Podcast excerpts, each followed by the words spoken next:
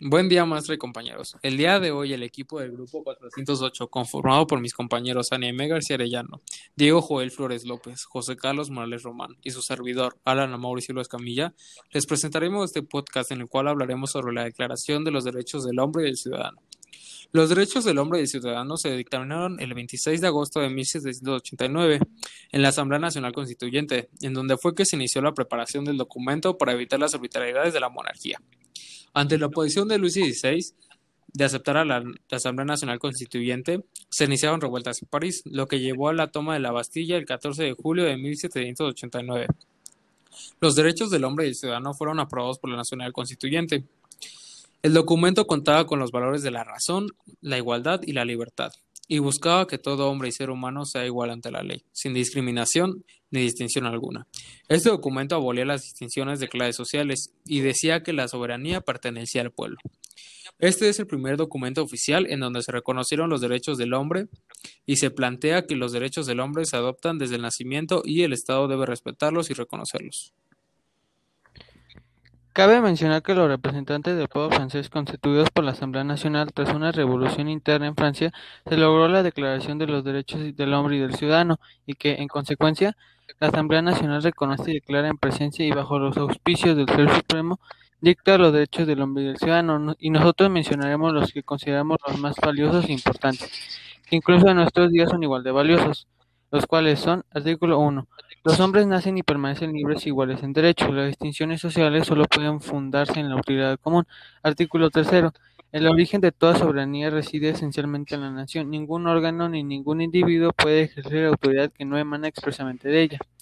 Artículo quinto. La ley no puede prohibir más que las acciones dañosas para la sociedad. Todo lo que no está prohibido por la ley no puede ser impedido y nadie puede ser obligado a hacer lo que ésta no ordena.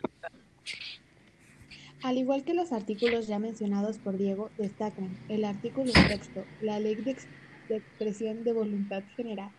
Todos los ciudadanos tienen el derecho de participar personalmente o por medio de sus representantes en su formación.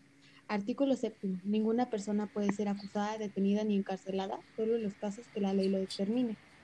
Artículo octavo. La ley no debe establecer más que penas estrictas y evidentemente necesarias, y nadie puede ser castigado sino en virtud de una ley establecida y promulgada con anterioridad al delito y legalmente aplicada. Artículo 9. Toda persona es presumida inocente hasta que sea declarado culpable y si no se juzga indispensablemente su detención.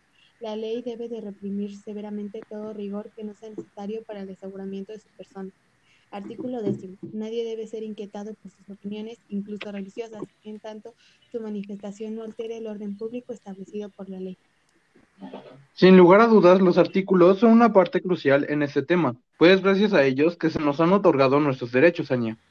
También recordemos que a pesar de la falta de la mención explícita de la esclavitud en la declaración, los levantamientos de esclavos en Saint-Domingue en la Revolución Haitaniana inspiraron en ella, como se discutió en la historia de CLR, James de la Revolución Haitaniana de Black Jacobin.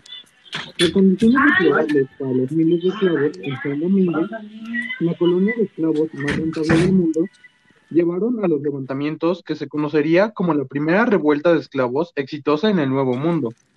Las personas libres de color fueron parte de la primera ola de revueltas, pero luego los antiguos esclavos tomaron el control, en 1794, la convención dominada por los jacobinos abolió la esclavitud, incluso en las colonias de Saint-Domingue y Guadalupe.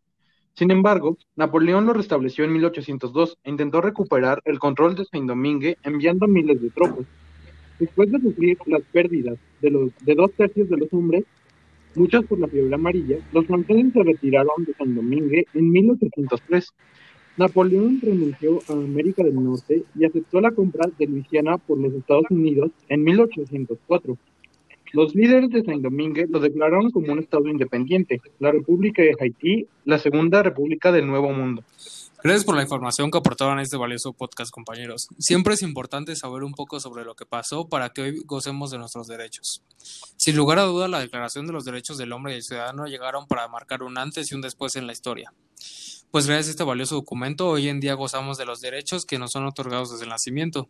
Sin nada más que decir, les agradecemos el tiempo que dedicaron a este valioso podcast y les mandamos un fuerte abrazo. Hasta luego.